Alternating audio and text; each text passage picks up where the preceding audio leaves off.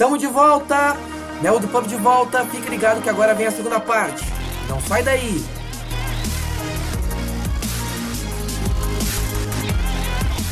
Bom, é, eu queria começar esse momento de balanço da temporada com, com Leandro Martins. O que tu viu da temporada, Leandro? É, eu vi. Eu vi altos e baixos, eu vi mudanças necessárias, mudanças que umas chegaram até um pouco atrasadas, mas outras até se adiantaram e evitaram o pior. Por exemplo, a gente começou muito bem. A gente liderou por um tempo, foi indo muito bem. Uh, quando você me fala temporada, eu, no filme que vem na minha mente, eu começo a pensar em alguns gols. Eu lembro do gol, aquele gol de fora da área do Henderson contra o Chelsea. Eu lembro do gol do, do Henrique de meia bike e começa a, pensar na, nas jogadas, no que a gente fez, no que a gente acertou, no que a gente errou e tudo mais. E, e vai ao que a gente já falou hoje a respeito da, da, do que a gente teve na temporada. É, o Liverpool, ele, como o Sérgio falou, o Liverpool não ficou fora do, do G6. A gente ficou o tempo todo ali em cima, o tempo todo brigando por alguma coisa. É, é, um momento a gente tava brigando por título, um momento a gente tava brigando por, por Champions e a gente ficava nisso. É, nunca o nosso, a nossa briga era a Liga Europa. Para alguns torcedores, é, o Liverpool nem Liga Europa ia ter. No começo da temporada, se você for analisar o que você ouviu do começo da temporada para hoje, para agora, você vai perceber que teve muita coisa que, que foi dita que faz com que o texto que o Maurício leu fique ainda mais maravilhoso. Porque, nossa, eu contratei o Pogba, Ibrahimovic. Quem que tu contratou? Aí, nossa, os outros times estão se reforçando. E o Liverpool, quem é que o Liverpool traz? Mané, quem é Mané? E olha o preço que pagou ainda, vai flopar igual o Carroll. Porque ninguém esquece. Mais ninguém, um ninguém... jogador do Southampton. É, não, mais um jogador do Southampton. Já deve ter desconto. É sempre o um comentário. E, e a gente conseguiu fazer uma Tem temporada. programa de fidelidade. É, programa de fidelidade. A gente conseguiu fazer é, uma temporada dentro das nossas dificuldades, que elas precisavam sim ser escancaradas para a gente poder resolver. Porque é, se deixa o, o elenco muito cheio, Aí não, ah, o momento tá sem jogador para colocar aqui na posição. Não, coloca o Allen que tá aqui já. Aí vai colocando, vão jogando bem, um pouquinho bem, tal, tal, e não escancara um erro. Porque a gente escancarou um, o nosso erro defensivo ficou mais claro do que nunca. Não é o jogador, não é o zagueiro ser bom, é o posicionamento. Se a equipe técnica de treinadores defensivos no Liverpool, eles não, eles realmente não são bons. A gente não tem dúvida disso. Eles, no treinamento deles com os zagueiros, eles não, não sabem muito bem o que fazer para colocar os caras na posição certa. É, contra o Palace, eu, eu, falei também que tinham 10 jogadores do Liverpool. 10 dentro da área. E o Benteke não precisou pular para fazer o gol. E o Benteke é alto, vem por cima, é tudo que você pensa, mas não, ele não precisou pular. Abaixou um pouquinho ali e fez o gol, pronto. Simples. Por quê? Porque o nosso erro defensivo é, ele é antigo. Desde Carga e Ripia, a gente tem problema defensivo. E eles eram ótimos zagueiros. Eram xerifes, coisas que está faltando. A gente vê que em algum momento o Lovren faz mais essa posição de, de chamar, de gritar, de querer ir para cima, mas falta é, um falta um, um acolhimento melhor, um entendimento melhor da defesa com a defesa. Aquilo de eu vou estar tá com a bola aqui, eu sei que o meu parceiro vai estar tá aqui do lado. Eu sei que o meu parceiro vai estar tá aqui na frente, eu sei que ele vai estar aqui atrás. Aquele entendimento, aquele entrosamento. Coisa que a gente está buscando. E a gente melhorou muito. Eu estou falando tudo isso, eu estou falando só os pontos ruins. Para a gente ver o que mudou dos pontos ruins até o final. A gente iniciou, passou por diversos momentos que, que a gente subiu e desceu, a gente ia muito bem, e meio que, que depois não ia tão bem. A gente passou uma, uma época é, indo muito bem, depois a gente passou aquele, aquele janeiro não tão legal. E até no, no janeiro ruim a gente encontrou. A gente encontrou o Hinaldo indo muito bem. a gente encontrou jogadores que estavam melhorando. A gente encontrou depois, ao longo, o Miolei indo muito bem. A gente teve esse, essa mudança no gol, que não é algo tão natural. A gente contratou um novo goleiro, o Klopp já quis testar. Ah, mas vocês defendem muito o Klopp. Eu achei que o Klopp fez errado. O Carlos não deveria ter entrado no, quando ele entrou na Premier League. Ele deveria ter entrado na Copa. Ele deveria ter ido pegando o jeito um pouquinho. Mas ele entrou, não foi tão bem, depois não foi tão bem, não foi tão bem, não foi tão bem. Não prejudicou tanto de início. Ele, sim, ele poderia ter defendido algumas bolas. Poderia, mas o Carlos não é ruim. Ah, mas eu trouxe o melhor goleiro da Alemanha. Tchau, Miolet. E aí enganou muita gente. Não, o Miolet tá, tá muito mal, o Miolet tá tomando muito gol. Nossa, todos os chutes do, ao gol, em direção ao gol, entravam. Era uma estatística que tava criando um pavor no coração de todo mundo. Todo mundo falando, nossa, o meu é horrível. Nossa, tem que trazer um goleiro de verdade. A gente acreditava que não precisava trazer um goleiro de verdade. O próprio Klopp falou isso. Temos ótimos goleiros e eles serão os goleiros para o Liverpool. Eu não vou contratar. Ele trouxe o Menninger para dar uma ajuda para o Caras para o Mioia, para eles aprenderem melhor com a experiência, para saber como que como que poderia mudar um pouco a, o, o, jeito de sair na bola, por exemplo, que era um, era um problema do Karius, era um problema do Mioe. E as coisas foram indo, foram indo. Olha o que o Mioe fez. O Mioe fez a, a melhor temporada dele até hoje pelo Liverpool. E você não precisa ter dúvida para falar isso. Se você pensar assim, qual é a melhor temporada do Mioe pelo Liverpool, você vai falar essa. Ele aprendeu não só a sair do gol, como ele aprendeu a, a ter o tempo de bola perfeito. Ele tem um reflexo muito bom, e a gente já sabe.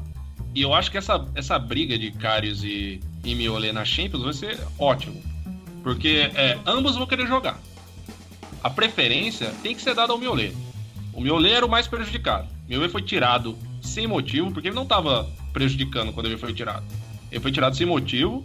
O Klopp quis, quis realmente testar o Karius. Mas o fato de ter testado o Karius, o Miolet já deu aquela acordada de que, não, opa, vou perder minha posição, né? Então eu tenho que, tenho que fazer o meu. E ele, ele se tornou o que ele se tornou. Eu, eu deixei para dar toda a minha ênfase na, na defesa, porque eu sei que vocês vão falar mais sobre é, outros pontos específicos. E eu queria dar, deixar aqui uma coisa que eu conversei com, com o Sérgio sobre. A gente tava conversando sobre algumas estatísticas, algumas coisas que a gente podia, podia fazer. E o Miolet, ele foi ele e o Gomes. Ficaram ali juntinhos. Ele e o Gomes. Foram os goleiros que mais conseguiram dar soco na bola, por bola alçada na própria área, é, dar soco na bola com efetividade. Foram os que mais acertaram isso. E treinamento, né? Porque a gente sabe que em muitos momentos o meu não, não, não era tão perfeito nisso. É assim, a gente, a gente, treina, a gente treina, a gente treina, a gente consegue. É, falavam muito mal do, do Henderson. E ainda falam mal do Henderson. O Henderson fez o dele, ficou quieto, treinou, treinou, treinou. Quando teve a oportunidade, foi. Quando o Jessa recebeu a, a faixa de capitão, mas não foi porque, ah, não, eu vou dar, eu sou o Rogers, eu vou dar a faixa de capitão para um cara. Não, ele recebeu a faixa de capitão porque o elenco escolheu ele como capitão. E eu já falei aqui mais um, uma vez, anteriormente, outro meu Pub. O, na seleção da Inglaterra, o, o Wilshire falou uma vez que não importa quem use a, a braçadeira de capitão, o meu capitão é o Henderson. Então a gente sabe que a, a temporada é difícil. A gente teve realmente uma temporada que poderia ter sido um pouquinho melhor. E eu não falo melhor, tipo, a gente ganhar o título. Não, se a gente ganhasse o título, ótimo. Mas o objetivo da temporada era voltar para Champions. Isso vem traz muito dinheiro, isso traz mais visibilidade, aumenta o valor da marca Liverpool e chama jogadores. Traz mais jogadores, jogadores querem jogar Champions, isso e aquilo, e, e é o lugar de onde a gente pertence.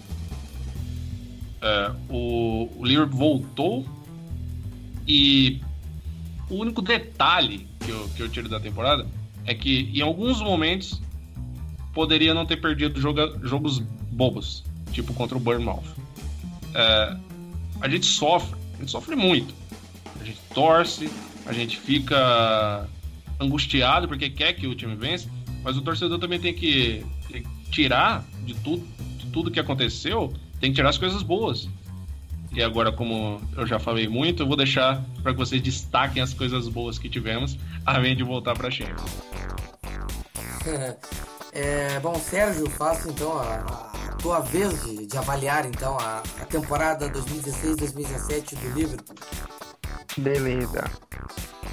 É, assim, de início, assino embaixo aí de tudo que, que o Leandro falou.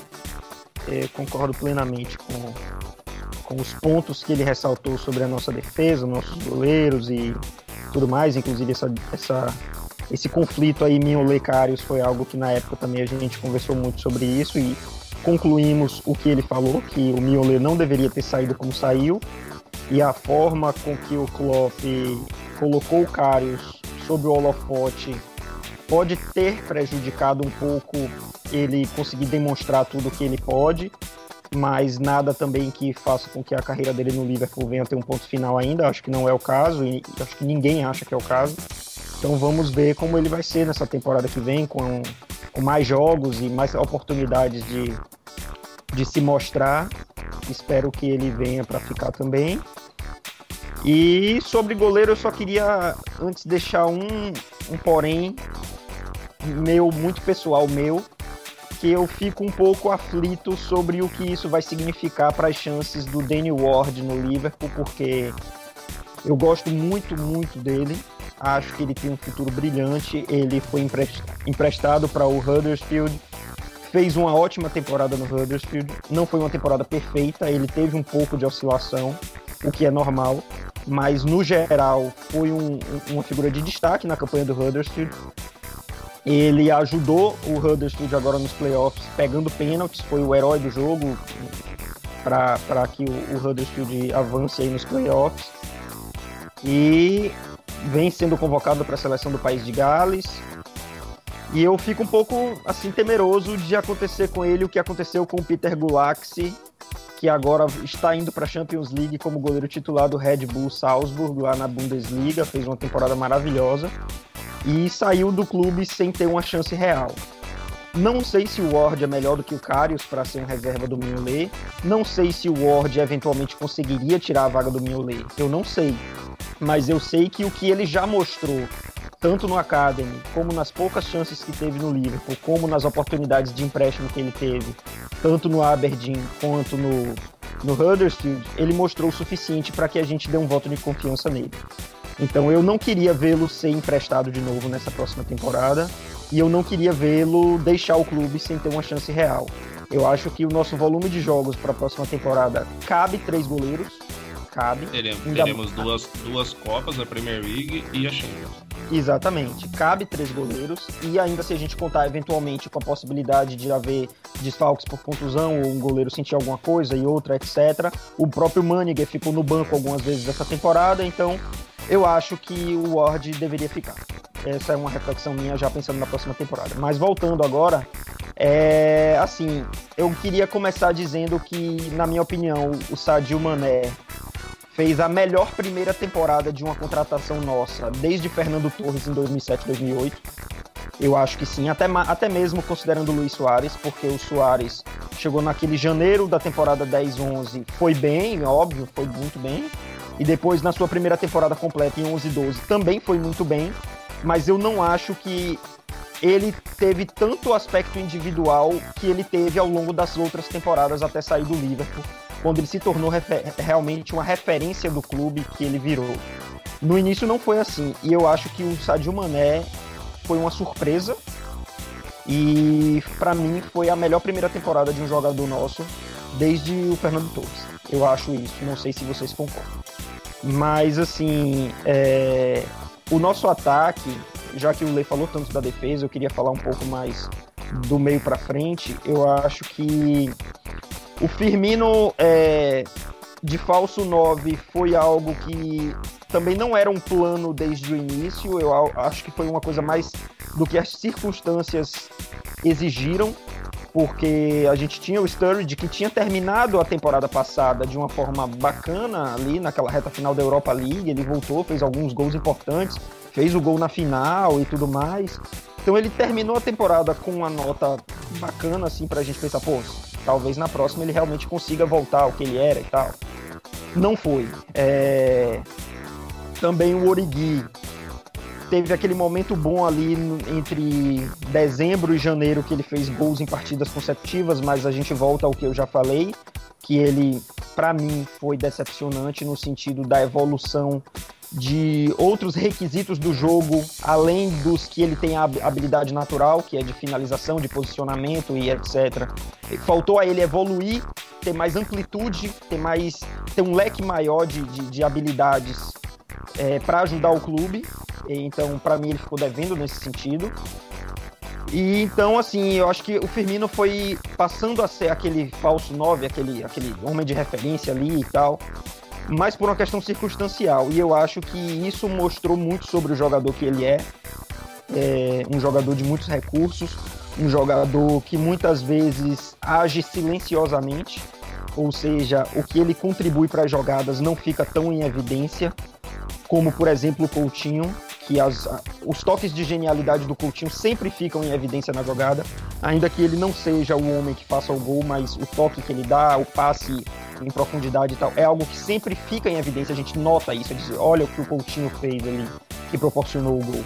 O Firmino não é tanto assim, mas eu não acho que isso seja um demérito, muito pelo contrário. Eu acho que ele age silenciosamente, ele, ele confunde os zagueiros, ele dá um, uma tabelinha que você não esperava, ele abre uma jogada que você não esperava. E eu acho isso sensacional nele.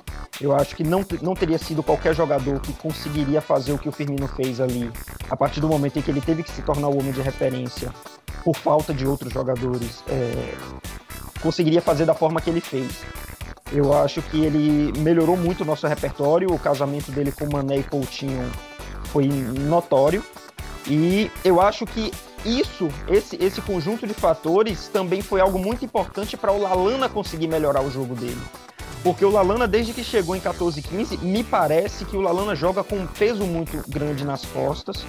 É, em 14 15 ele tinha ali o Sterling de companhia, tinha o próprio Coutinho, na temporada passada, Ben, Bentec ali que ficou naquele vai não vai, o Sturridge também jogando pouco.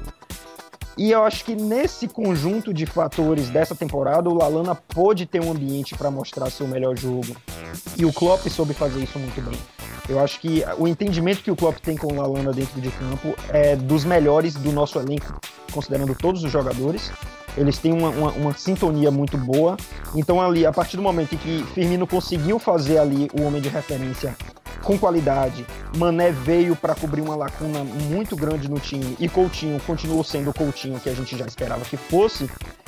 Isso fez com que Lalana pudesse desenvolver o jogo dele, chamar um pouco a, a, a responsabilidade para si quando foi necessário, em jogos em que a gente começou no buraco, como por exemplo um jogo que eu não esqueço contra o Stoke, que a gente ganhou de 4 a 1 mas começamos tomando 1 a 0 e ficamos um pouco ali com o baque de ter tomado o gol que não esperava. O, o cara que chamou o jogo para si naquele momento foi o Lalana, não foi Mané, não foi Coutinho, não foi nem o Firmino. Lalana conseguiu empatar o jogo, Lalana puxava jogadas, e isso fez com que a gente voltasse para o jogo e conseguisse ganhar com até certa facilidade de 4 a 1 Mas talvez sem o Lalana ali, a gente não conseguisse.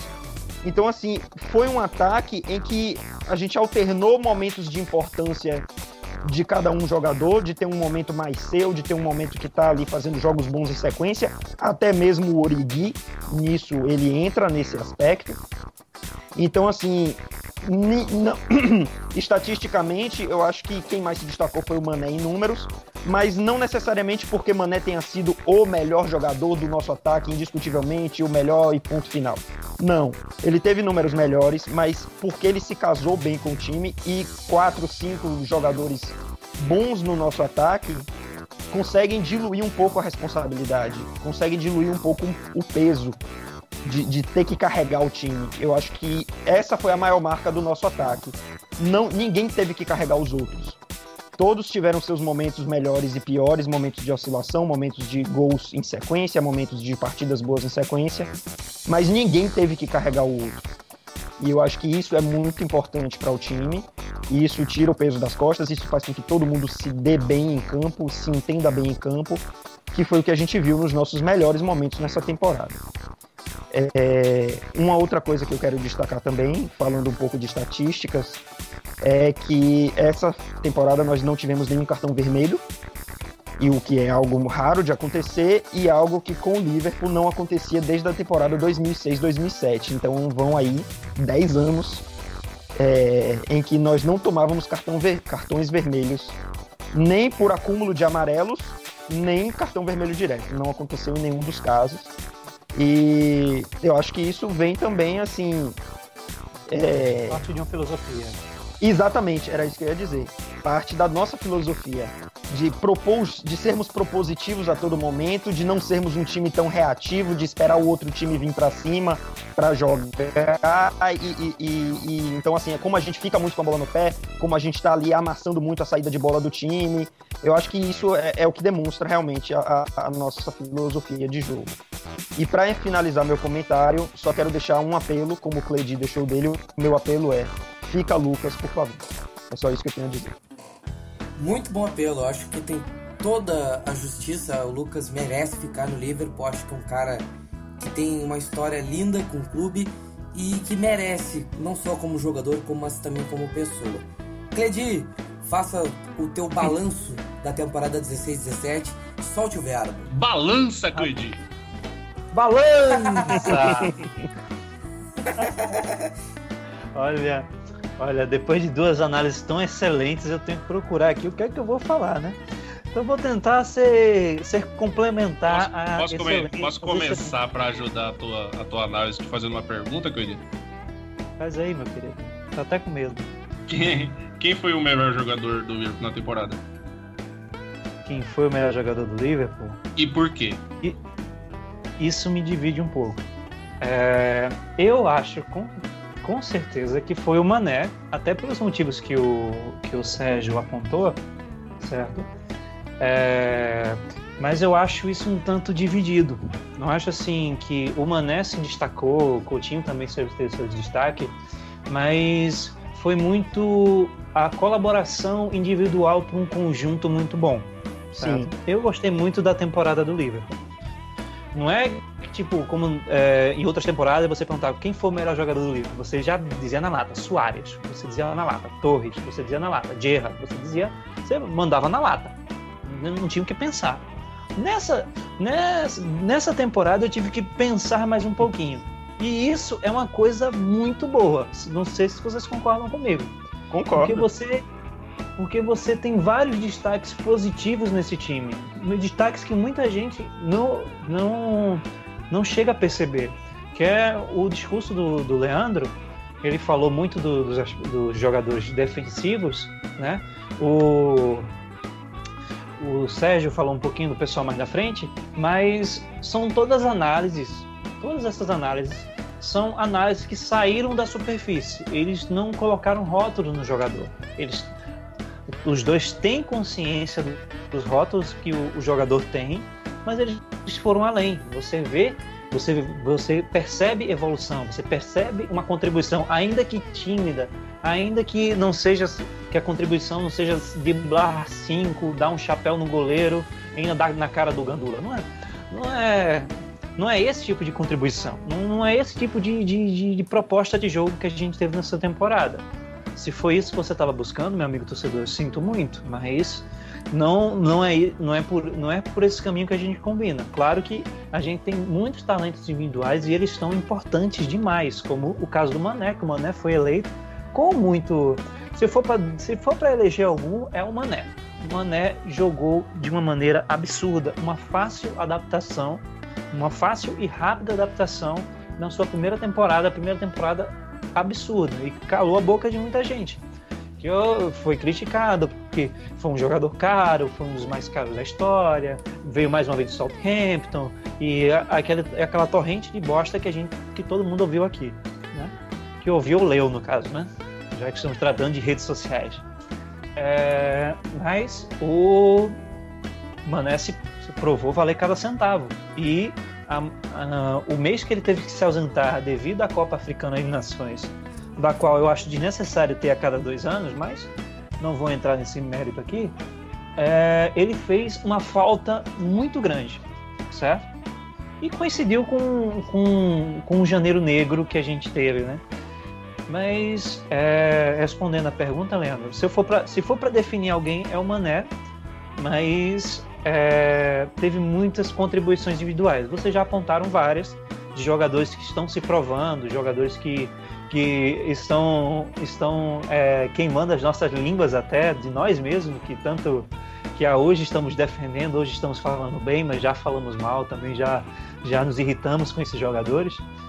E o que eu tenho a complementar nessa, nessa discussão, já que você foi falar de defesa, foi falar de ataque, eu concordo com tudo isso aqui, foi uma coisa que as pessoas não entendem do Klopp, que é uma coisa que o pessoal fala muito, que faltou contratações, as contratações foram poucas, não foram suficientes para a grandeza e magnitude do Liverpool Futebol Clube e Athletic Grounds. É, eu acho, como eu já falei aqui, eu venho, eu venho repetir, né? Porque eu acho, eu acho relevante e eu acredito que vocês concordem comigo. É, a gente está num processo. A gente não é um processo de curto prazo. Você, o Klopp chegou, né, da, o Klopp chegou, vai papar todas as taças. Isso, isso não é bem assim. Não é assim que, que o futebol moderno funciona. E além do mais, na situação de um clube que está se reestrutura, reestruturando administrativamente e financeiramente. E, e, ainda se, e ainda se prova que está pensando no futuro, com a reforma do Enfield, com a reforma do Enfield do main stand, que é, revitalizou inclusive uma área da cidade, um acesso ao Stanley Park. Né? Não foi só uma coisa para o Liverpool, mas também para a sociedade. Isso é uma coisa muito bacana da parte do Liverpool. Né? Kirkby, a academia também também está nessa pisadinha com a reforma de lá. Não, não é só trazer o pessoal de o, a equipe principal de Melwood para treinar junto com a base, mas também é revitalizar aquela revitalizar aquele, aquelas, aquela, aquelas estruturas, aquele aquela área em volta. Aquela área no entorno também dá também trazer coisas que trarão benefícios diretos à população daquela região de Kirkby. Vai gerar, vai gerar renda também para algumas pessoas. Exatamente. Ou seja, são análises que você não vai ouvir da ESPN, por exemplo. Eu vou, ter, eu vou, ter, eu vou cutucar mesmo. Você não vai ouvir isso da ESPN nem da Raposa Esporte, mas. Não, tem que, tem é... que cutucar mesmo. Olha a ESPN que tá imitando a gente, né, agora. É, pô, aí, ó. Ficar ouvindo mal de pub, não vou fazer para podcast, né? Por favor. O nível de qualidade é, é outro. Mas onde eu tô querendo chegar? Que é, você tem, um, você tem um, uma temporada em que o Klopp, na, o Klopp não foi compreendido. Você, você simplesmente rotula e diz, ele não contratou e agora está sofrendo. Mas amigos, queridíssimos, prezadíssimos, é, ele chegou no meio da temporada passada, né? Conseguiu o que conseguiu com total mérito, deu uma arrumadinha na casa, mas sabia que tinha, precisava dar uma limpa naquele elenco. E foi o que aconteceu na janela de verão passada, que era inverno aqui, né? Fez uma verdadeira limpa no elenco. Foi embora muito nome que não interessa e não adianta manter no, no na equipe não interessa. Realmente não vai contribuir, não vai somar, não vai agregar a filosofia de Klopp. Não estou aqui blindando o Klopp, o Klopp também erra, certo? Mas é, ele fez essa limpa no elenco, deixou o elenco enxuto. Qual é a parte boa de ser enxuto? O Sérgio vai concordar comigo. Um time com é, mais enxuto dá mais chance para que jogadores da base possam mostrar o seu valor. Tá certo, Sérgio? Com certeza. É, você, você, tem, você tem uma menor disputa, você tem uma menor dor de cabeça, você você está pagando tá pagando um salário altíssimo para um jogador que quase não joga. Quando, quando é, você tem jogadores da categoria de base tem uma tem uma safra muito boa Sérgio já falou aqui mais de uma vez sobre isso que precisam de minutos querem oportunidade de jogo. E não é tão não é sempre tão interessante ficar emprestando a base inteira porque eu penso assim que você empresta um jogador, ok, ele vai ter mais minutos, ele vai disputar, ele vai ter mais jogos, mas ele não vai se desenvolver com a filosofia do clube. com o método de trabalho do clube. Ele vai com o método de trabalho de outro clube, de um clube não desmerecendo, às vezes um clube de segunda, terceira, quarta divisão ou de outro país com futebol de menor expressão. Não desmerecendo esses clubes, pelo amor de Deus, todo mundo tem sua importância no cenário do futebol. Mas é, é diferente de você treiná-los em casa, você desenvolvê-los com a sua, com sua própria equipe, com a sua própria equipe alinhada com o treinador. A aproximação dos jogadores, tirar de Melwood, tirar o time principal de Melwood colocar em Kirby também faz parte disso, que todo, que eles possam ser desenvolvidos nos olhares do COP e junto com a equipe principal, verdade? Mas vamos falar de contratações. É, na janela de verão passada, enxugou seu elenco, contratou, fez contratações pontuais, como o Inaldo, o Vainaldo, dependendo do lado da, rua que você mora, é, o Mané, o Gruitch, né? Gruitch tem sofrido com lesão algumas vezes, mas é um jogador muito para o futuro, um jogador muito promissor, né? Joga também jogos na, na PL2, na Premier League 2, que é antigamente era o, o, o, o campeonato dos reservas, mas é o campeonato é o campeonato do Sub-23 que alguns jogadores do time principal também podem jogar lá. Normalmente para ganhar alguns minutos de jogo, para eu tenho ido muito bem. Desde a... Eu assisti dois jogos da... do Sub-23, tá depois que ele voltou da lesão, ele tá bem. E ele tá fardando, e ele tá fardando a 10 do, do, do, do Sub-23, E é um cara novo, ele podia jogar no Sub-23 tranquilamente. Né? Quantos anos ele tem? E, se não me engano, 20. Putz, ele é, ele é jogador sub-23, entendeu? Ele, ele é, é jogador... ele é. 21. Ele, 21. Ele é um jogador, ele é um jogador pro futuro, certo? E enxugou seu elenco. Aí tivemos um, tivemos uma, uma, um segundo semestre, como eu disse aqui anteriormente, foi acima da curva, que eu acho que com o time que a gente tinha é, era muita soberba almejar o título, com que com que com que proposta com o primeiro com a primeira temporada completa do Klopp. Seria um, um tanto de soberba a gente no início achar que a gente ia buscar o título. Há, quem, há quem seja otimista. Mas eu no início da temporada disse olha a gente vai atrás das Champions pegar uma das quatro vagas né? e aí teve aquele, aquele desempenho acima da curva que a gente chegou a ser líder por algum tempo e aí a gente caiu na real coisas que se coincidiram, vejam só. Em janeiro, quando o Mané se ausenta, quando o Mané se ausenta e quando estamos em meio a uma época de transferências em que a gente acabou não contratando ninguém. Aí caíram matando em cima do Klopp, chamaram de burro, fora, fora Klopp, fora SG, fora Maurício Simões, fora todo mundo, entendeu? É... Mas aquela aquela questão janela de janeiro, janela, no caso, janela de inverno deles, que é o verão nosso, né? É uma janela complicada. Por quê? Porque é difícil, muito difícil, você contratar um jogador por um preço justo no meio da temporada e que ele já tenha algum impacto imediato. Vou, vou, vou ser mais específico. É, nem, to, nem todos os jogadores vão ter um impacto imediato com o Soares que vai chegar no, na estreia, ele já dribla o goleiro e faz um gol. Não é, não é, não tem gente que se adapta tão fácil assim. Precisa de tempo, que cada jogador, cada pessoa tem seu tempo, né? E, e é capaz de, por exemplo, você está numa temporada rolando e o jogador já está em outro projeto. Você, para você tirar ele daquele projeto que está em andamento para colocar no seu que está em andamento, ele vai acabar saindo mais caro do que ele realmente seria é uma, é uma janela assim perigosa. É uma janela que não necessariamente resolve, ajuda, mas não resolve. E tal, muitas vezes o custo-benefício não é tão bom, a não ser que você contrate jogadores encostados em outros clubes e torcer para que eles deem certo. Como foi Isso. o caso do Sturridge, como foi Coutinho. o caso do Coutinho, né? E ou quando você contrata gente de de, de campeonatos de menor expressão. Mas é, você contrata torcendo para que dê certo. Mas você por não tem Por campeonato de menor expressão, você está querendo dizer o campeonato brasileiro com o Edi Cavalcante?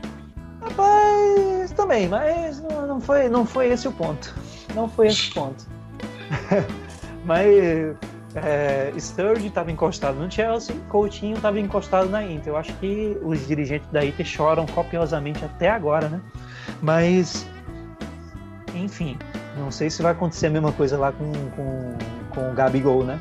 Mas isso não é assunto para a gente entrar aqui agora. Sendo que, é, em suma, o Klopp fez contratações muito pontuais, enxugou o elenco. No que serviu isso? É, o Klopp agora, e nós também, temos, nós temos de forma evidente, de forma muito claríssima, quais são os pontos que a gente precisa reforçar para a próxima temporada. Somente o Klopp. E o Klopp, ele sabe contratar, ele é muito assertivo. Claro que não existe é, técnico que acerta 100% de suas contratações, tá? mas ele é muito assertivo e as contratações que ele fez para o Liverpool provam isso. Certo? Então, eu acho, eu acho que minha opinião, minha realiza opinião que pode valer, pode valer muito para minha mãe, mas pode não valer bem para as demais pessoas. Minha para mãe, mãe de outra, né? Mãe de outra, né? Mas na minha a humilde, a humilde opinião, certo? É, essa temporada fez parte de um processo e é um processo benéfico para o clube. A gente conseguiu, a gente conseguiu enfim voltar para Champions, que era o objetivo inicial, não se enganem. Era o objetivo inicial, ninguém estava com a soberba de ganhar título, apesar da boa exibição no primeiro semestre e apesar dos apesares de a gente perder pontos para, para times que se apoderavam do futebol. Desses, dessa prática horrível que infelizmente existe em mais da metade dos times da Premier League e eu falo sem medo de errar. Né? É, apesar disso, a gente conseguiu o que a gente precisava, a gente faz parte de um processo e na próxima janela de transferências a diretoria tem total, total confiança e tá com e tá com cheque em branco para que o Klopp gaste, sabendo que o Klopp vai gastar de forma consciente. E se ele precisar dar muito no jogador, é porque ele sabe que aquele jogador vai contribuir de fato com o clube. Eu confio no julgamento do Klopp e eu sugiro que que vocês vocês aí que estão nos ouvindo também confiem que ele que ele sabe o que ele está fazendo, faz parte de um projeto não só dele, mas da diretoria como um todo, dos donos do clube e é, tudo está interligado, tanto as, tanto as reformas, a, a, mudança estrutural, quanto a reforma dentro do campo, a reforma no, na, na equipe, na, na, na, equipe que ajuda o Klopp. E não se enganem, vocês que não conhecem o Maninger, dá, uma, dá só uma olhada no Wikipedia, no currículo do cara. O cara é bastante rodado, já jogou Premier League, certo? É um cara que não veio para ser, ai meu Deus, não veio disputar com o Mignolet. Não, não é isso. Eu já eu tô falando porque eu já vi gente cornetando essa contratação. Porque Nossa, vai trazer um, um goleiro com 40 anos para ser titular no Liverpool. E foi exatamente isso que eu vi. Mas a importância do cara é outra. Mas basta apenas você se atentar aí a sair da superfície. É o apelo da gente aqui, sair da superfície. No geral, eu gostei muito da temporada, certo? Eu ficaria eu ficaria triste porque eu gostaria eu, eu como torcedor quero ver o Liverpool de volta na Champions mas se tivesse ido para para Europa League não seria a pior coisa do mundo porque eu sei que o Liverpool está num processo está num projeto e ele está indo muito bem. E as perspectivas para a próxima temporada são maravilhosas são fantásticas são muito bacanas e convido vocês a é, conhecer mais sobre o clube. Nós aqui, eu, o Sérgio, o Leandro, o Maurício, estamos todos aqui completamente dispostos a conversar com vocês, certo? Para vocês, que vocês conheçam, para que a gente ajude, a gente indique os caminhos de, de da gente é, beber mais dessa fonte, né? Conhecer mais a fundo como é o Liverpool. E não se engane, essa temporada foi muito boa faz parte de um projeto e a próxima temporada temos boas perspectivas. Claro que o Klopp não é perfeito, ele vai nos fazer raivas em alguns momentos, alguns resultados vão ser indigestos, como aconteceu nessa temporada, mas você precisa olhar o todo. E o todo é bom demais. E eu falei Maravilha. demais também. Na verdade, todos nós, né? Acho que foi uma tarde inspirada. Acho que foi, os três pontos e a vaga na Champions que nos deram toda essa inspiração. Já passamos bastante já da, da Rapaz, Ô Maurício, também foi, foi um desabafo para nós aqui. Né? Acho que tem muita coisa a gente quis botar. Cada, cada um tem o seu momento de desabafo. Pessoal, deixa eu, deixa eu, falar, uma, é, deixa eu falar uma coisinha rápida aqui antes do Maurício falar. Eu, eu juro que vou ser rápido. É, a diferença da temporada passada para essa temporada. É, o que mudou? A gente alcançou o quarto, o quarto lugar e vai à Champions. A gente é, conseguiu 16 pontos a mais do que na última temporada a gente conseguiu seis vitórias a mais do que na última temporada. A gente conseguiu quatro derrotas a menos do que na última temporada. A gente conseguiu 15 gols a mais marcados do que a gente marcou na última temporada. E a gente sofreu oito gols a menos. Tá aí. Números com Leandro Pedia. ah, assim, eu vou agora fazer um breve balanço. Vou tentar ser o mais objetivo possível. Leve o tempo que precisar. Ah, eu, eu, já sinto que já, já nos estendemos bastante, então eu vou tentar ser objetivo para não, não, ser repetitivo também, até para não, não, não, repetir exatamente. Por exemplo, tá me estendendo só para falar o que vocês falaram. Eu vou analisar a temporada assim, de início, observando a temporada anterior, onde a gente foi, fomos a duas finais assim, talvez muito no lucro foi muito no lucro a gente ter ido a dois finais na temporada passada. E foi muito no lucro a gente ter chegado em quarto lugar agora. Por quê?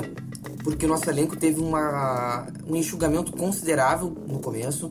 Tivemos alguns reforços pontuais e, claro, demonstraram ser ainda insuficientes para um elenco completo e capaz de segurar todas as adversidades da temporada. Mas o time jogou futebol na primeira metade do ano, em 2016, o time jogou muita bola. Teve alguns problemas de perdas de jogadores por lesão, por causa da seleção. Isso afetou diretamente o time na primeira metade, né, na virada para a segunda parte do campeonato. E o time sofreu uma barbaridade também, com, não só com lesões, mas também com a inconsistência.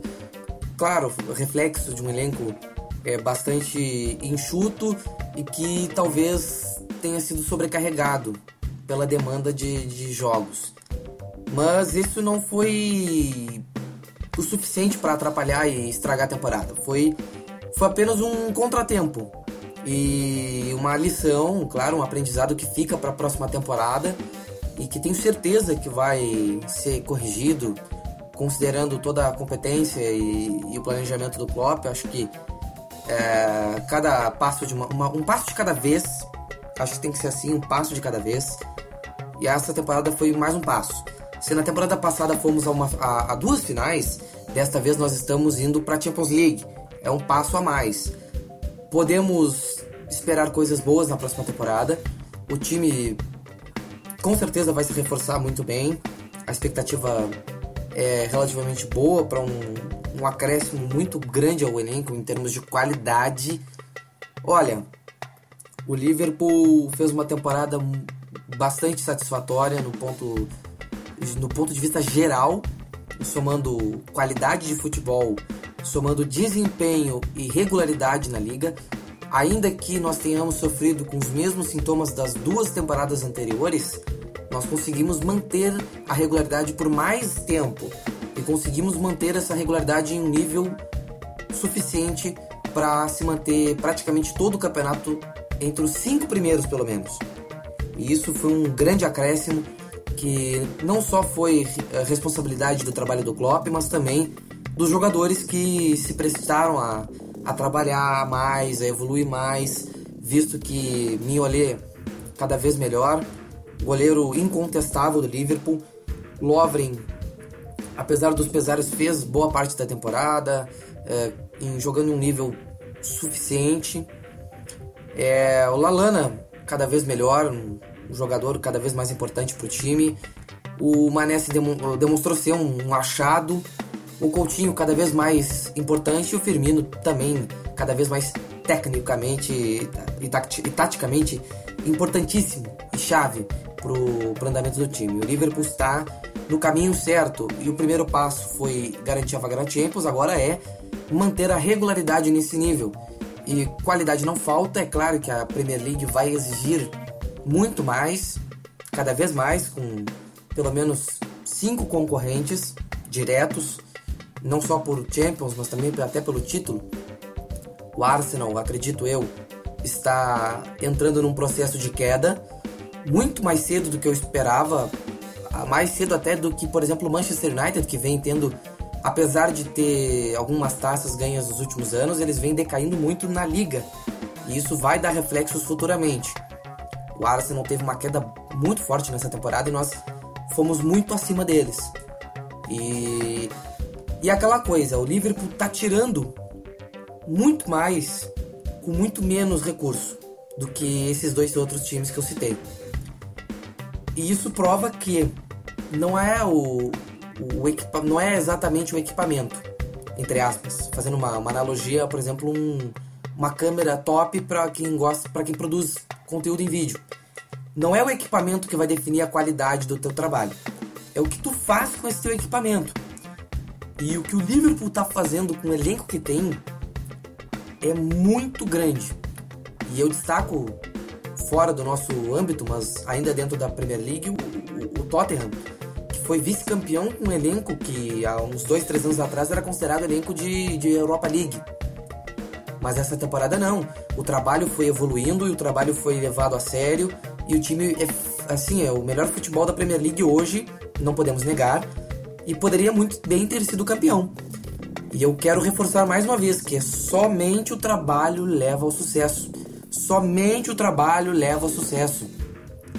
Cara, o trabalho leva ao sucesso e quem leva a sério o trabalho vai longe. Porque o dinheiro quando cai do céu, uma hora ele acaba. Se tu gasta, ele acaba. E tu tem que dar um jeito de trabalhar para esse dinheiro não acabar. Se tu só gasta e tu não trabalha, uma hora vai acabar. Em suma, o Liverpool está revertendo o seu trabalho em capacidade, em capacidade de investimento e resultados. O primeiro resultado foi uma classificação à Champions League. E as duas finais também. Essas duas finais e até o vice-campeonato 13 e 14 pode ser considerado parte desse, desses pontos. Claro que teve duas temporadas de assim um, hiato, o que considero realmente o trabalho do Klopp assim para ter um limiar de comparação mais efetiva nesse processo. Desde que essa filosofia foi levada a, a, a cabo, realmente os dois pontos de resultados que viemos foram duas finais e um quarto lugar que nos deram uh, a oportunidade de disputar a Champions League na próxima temporada. Para mim foi isso, uma temporada que foi nota 8. Poderia ter sido melhor, mas também não foi nenhuma, nem um pouco desastroso. Ficamos à frente de times que tem muita balaca, muita mídia e. Gastaram e muito que mais. sempre. E que gastaram muito mais. Exatamente. Não há nem o que tirar, nem o que pôr. E dentro da questão da base, nós tivemos bom, bons nomes surgindo nessa temporada. Casos aí do Arnold, do Woodburn, do Wilson, é, eles não foram utilizados como deveriam, na minha opinião. É, eles foram muito pouco utilizados, eles deveriam ter sido mais utilizados.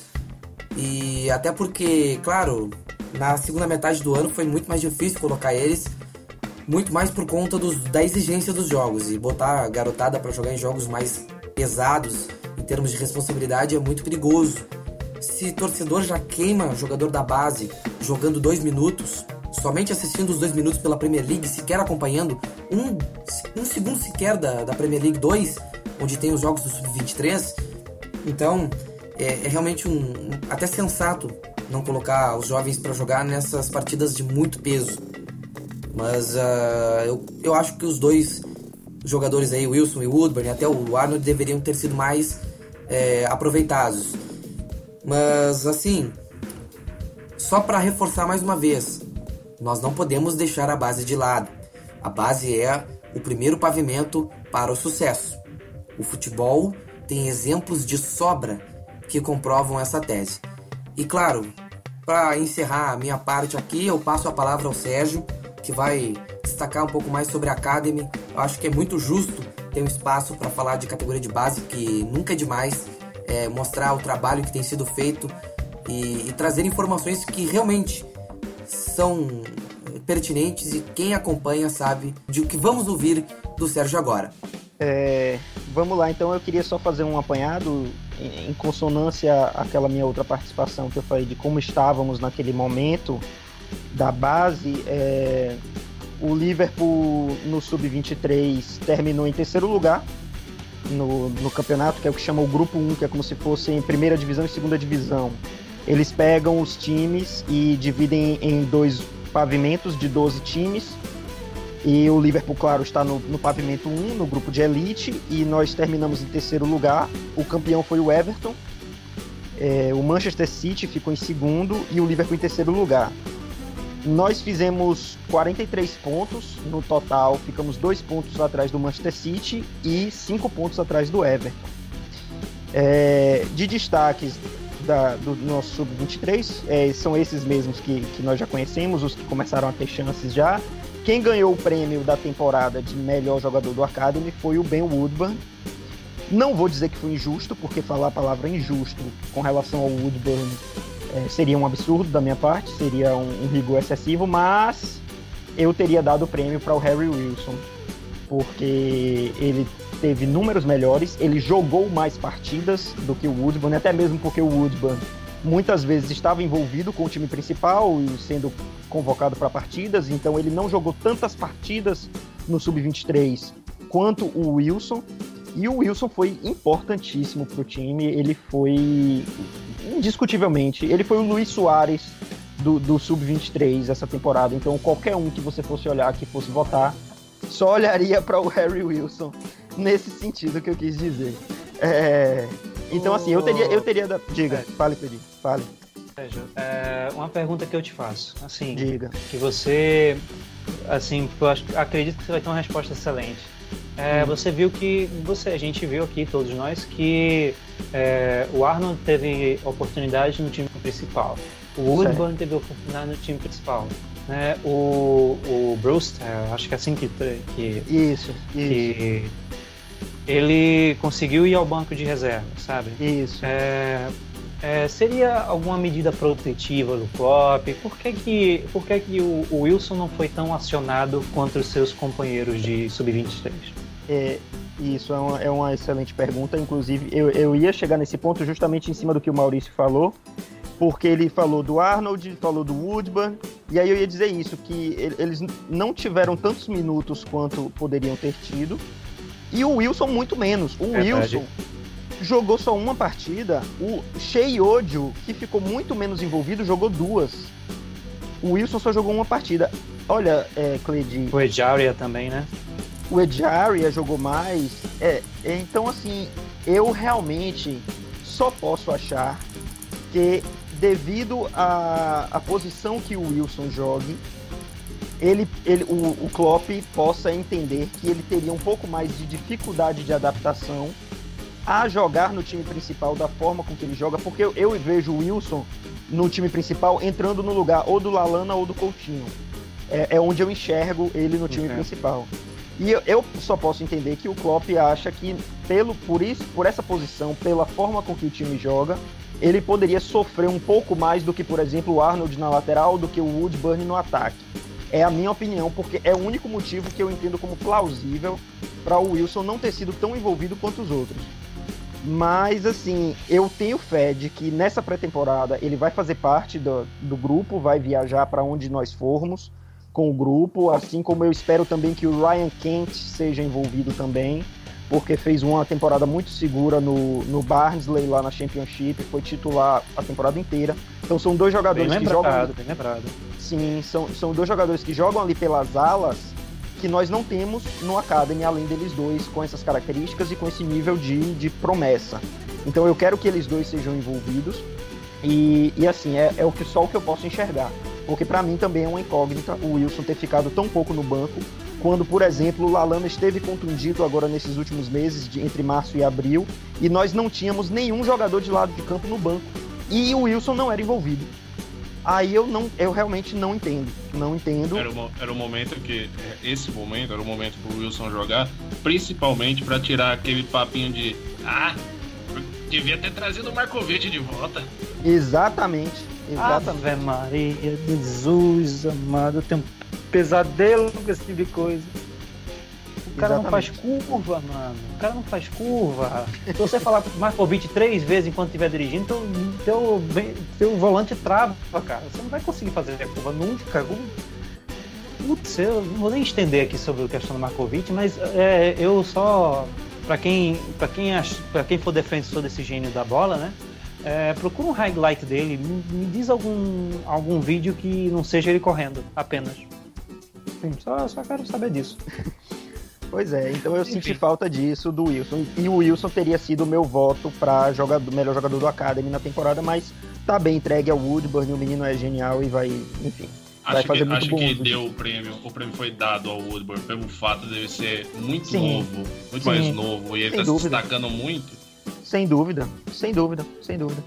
Acho que a hora do, é. do, Wilson vai chegar. A hora do Wilson vai chegar. Espero. Assim, ele.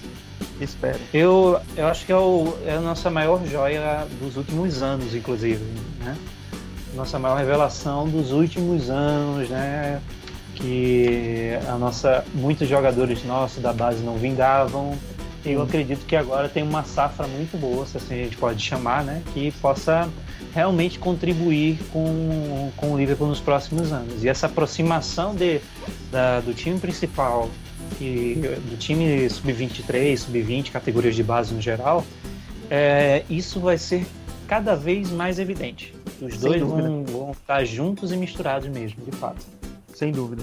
É, então é isso. Então assim, sobre o sub-23 foi isso. Nós terminamos em terceiro lugar.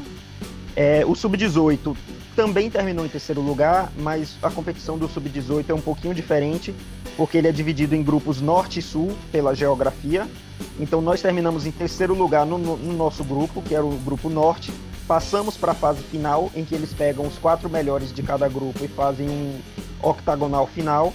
Só que no octagonal final, eu realmente não sei o que foi que aconteceu, mas nós perdemos quatro dos cinco jogos e ficamos em último lugar. Então houve algum. desandou alguma coisa aí nessa reta final. Mas enfim. Galera, eu... A galerinha da juventude vai resolver tomar uma antes do jogo? Foi no Não, Na verdade, na verdade, eu acho que foi. o time sentiu a saída do Brewster, que começou a jogar mais no Sub-23. Sentiu a saída do Ian Danda, que começou a jogar mais no Sub-23, e aí perdeu um pouco do rumo. Mas o Sub-18 agora vai ser capitaneado pelo nosso querido Steve Gerrard, né? A partir da próxima temporada. Então, vamos ficar de olho. Certamente isso vai fazer com que o Sub-18 tenha mais divulgação, tenha mais atenção da mídia, e eu acho que isso só vai ser benéfico. De destaque do Sub-18, o, Rian Brewster, é, para mim é o destaque absoluto. E na falta dele, eu destacaria um atacante irlandês, que eu até falei naquele meu áudio, que é o Glenn McCauley, que parece ser um menino com faro de gol interessante. Sobre o Sub-18 é isso. Última coisa também antes de encerrar, nós tivemos o Rian Brewster fazendo parte da seleção inglesa no Campeonato Europeu Sub-17. A Inglaterra foi semifinalista, não, foi vice-campeã, perdeu da Espanha, foi vice-campeã e o Rian Brewster fez três gols durante a competição, foi um dos melhores jogadores da seleção inglesa e, salvo engano, ele fez parte da seleção do campeonato. E agora no, ah, no Europeu Sub-20 Sub-17 também nós tivemos um jogador nosso, norueguês, que foi para a seleção da Noruega, ele chama Edvard Tagset. É um meio-campo, mas eu não tenho mais informações. Eu vou ter, que, ele. eu vou ter que pedir para você falar o nome dele de novo. Edvard Tagset. Imagina, você tá lá meio mamado, chega à noite e a gata te manda esse nome. ele, ele fez parte da seleção da Noruega. Eu não tenho informação sobre ele porque ele tem 16 anos e ele não está ainda nem no sub-18, ele está no sub-16 mas ele já está aí convocado para a seleção da Noruega. É isso. E agora no Mundial Sub-20 que está acontecendo. agora no Mundial Sub-20 que está acontecendo nesse momento, a seleção inglesa tem dois jogadores nossos, o Shea Ojo e o Ovia Diaria, que aparentemente está optando pela Noruega, mas ele tem a opção de. ou pela Inglaterra, mas ele tem a opção de optar pela Nigéria também.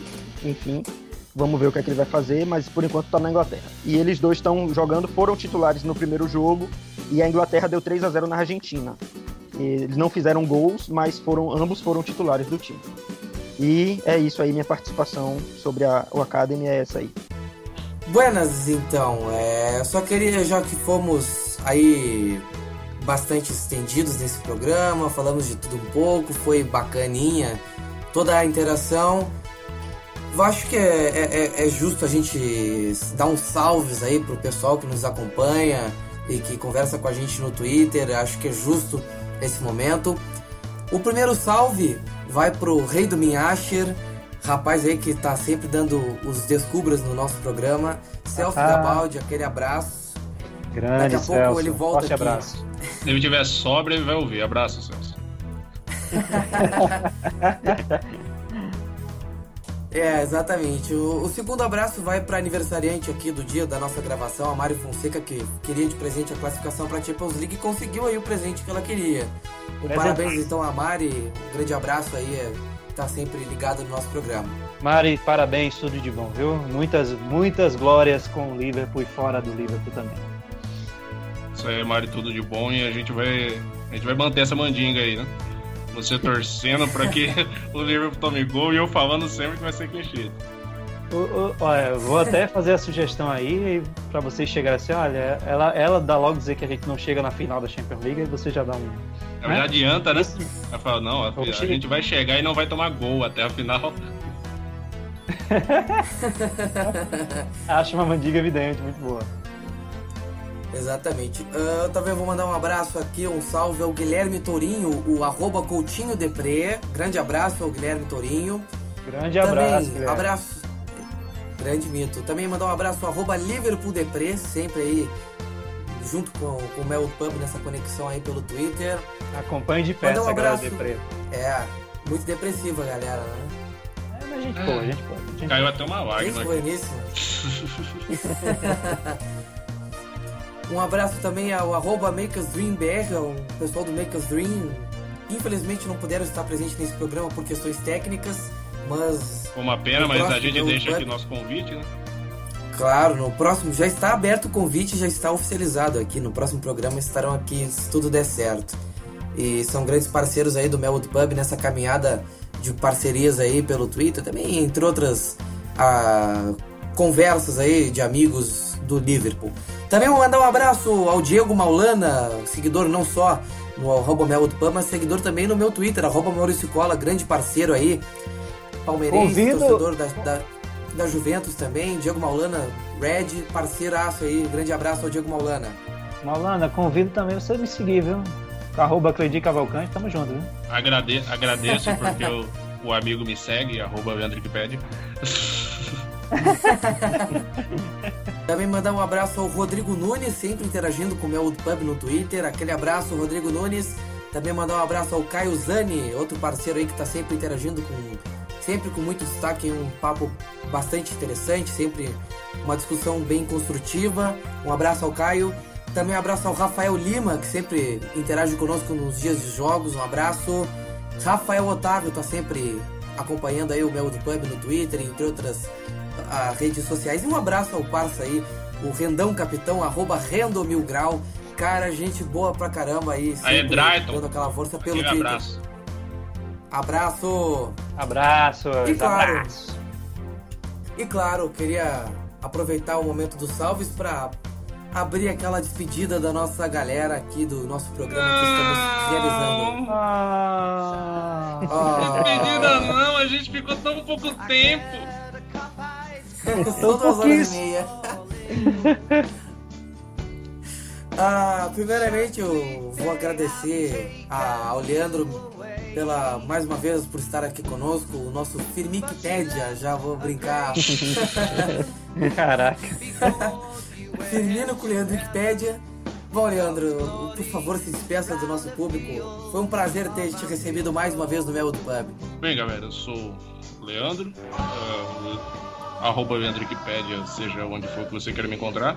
Se você quiser me mandar uma mensagem, é, quiser mandar um sinal de fumaça, qualquer coisa, quiser conversar comigo, quiser se tornar um torcedor do Liverpool, se quiser conhecer um pouco mais da história do clube, eu estaria aqui sempre disposto a, a, a trazer você para este mundo. Eu, eu gosto muito disso, gosto muito de, de conversar com novos torcedores. A gente conhece vira e mexe um ou outro que não vale nada, mas eu sempre tento dar atenção a todos, porque a, assim, o clube é feito de torcida, né?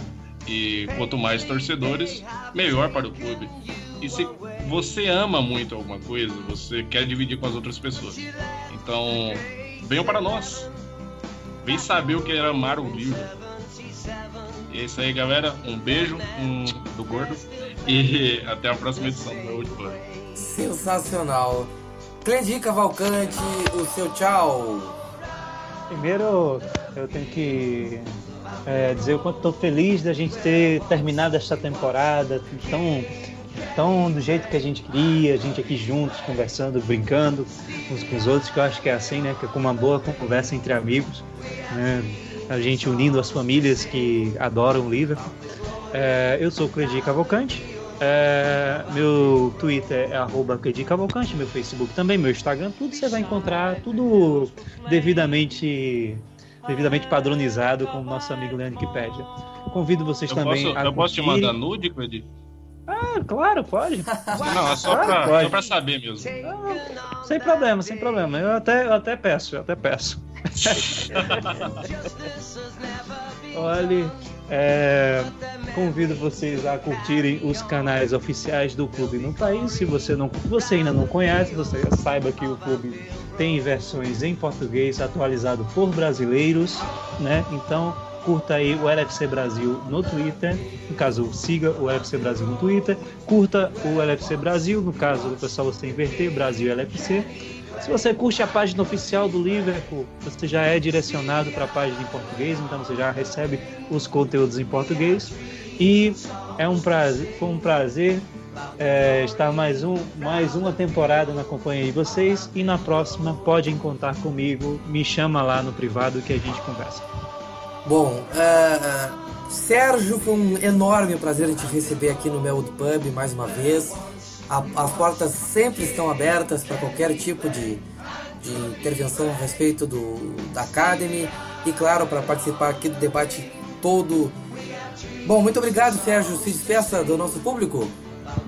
Pessoal, eu que agradeço o convite. É sempre um prazer enorme estar aqui. Gosto muito do programa, gosto de vocês. O debate é sempre em alto nível. É, para os torcedores que estão agora ouvindo a gente também, eu deixo aqui meu Twitter, Sérgio GCS. Eu também comento lá sobre o time, sobre futebol, que é eminentemente tudo que eu falo durante o meu dia. Então, gostaria de agradecer também a esse clube por essa temporada. Foi uma temporada com algumas dificuldades, mas com um saldo bastante positivo, então a gente fica animado já pensando na próxima. Quero continuar aqui próximo a vocês também, curtindo esses debates bacanas. E agradecer também ao Leandro muitos dos meus grandes amigos que eu tenho hoje eu conheci graças ao Liverpool e não é diferente com vocês aqui do Melwood Pub. É um prazer enorme. Abraço a todos. Bom, foi um prazer inenarrável ter conduzido a 12 edição do Melwood Pub, que em duas partes, em duas partes essa edição do Melwood Pub.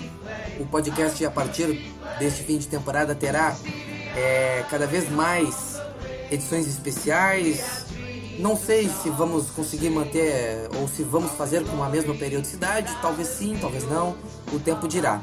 Mas o que é certo, o que é certo é que o Melwood Pub terá edições especiais de diversas uh, diversas pautas.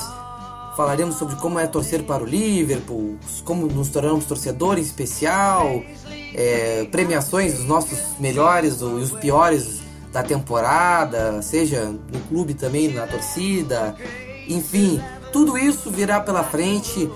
Também teremos diversos assuntos, um especial totalmente dedicado à Academy também faremos com toda certeza, com muitos convidados aí ainda pela frente. E é claro, eu quero agradecer a todos pela audiência, a todos que nos seguem lá no Twitter, estamos próximos dos 500 seguidores. Siga-nos Falta pouco para os 500 e falta também pouco para os 400 likes no Facebook. Vai lá, curte. E eu quero muito agradecer a todos que nos acompanham pelo YouTube, pelo iVox, pelo SoundCloud. Não, já tivemos o SoundCloud, mas eu vou retirar essa parte da edição.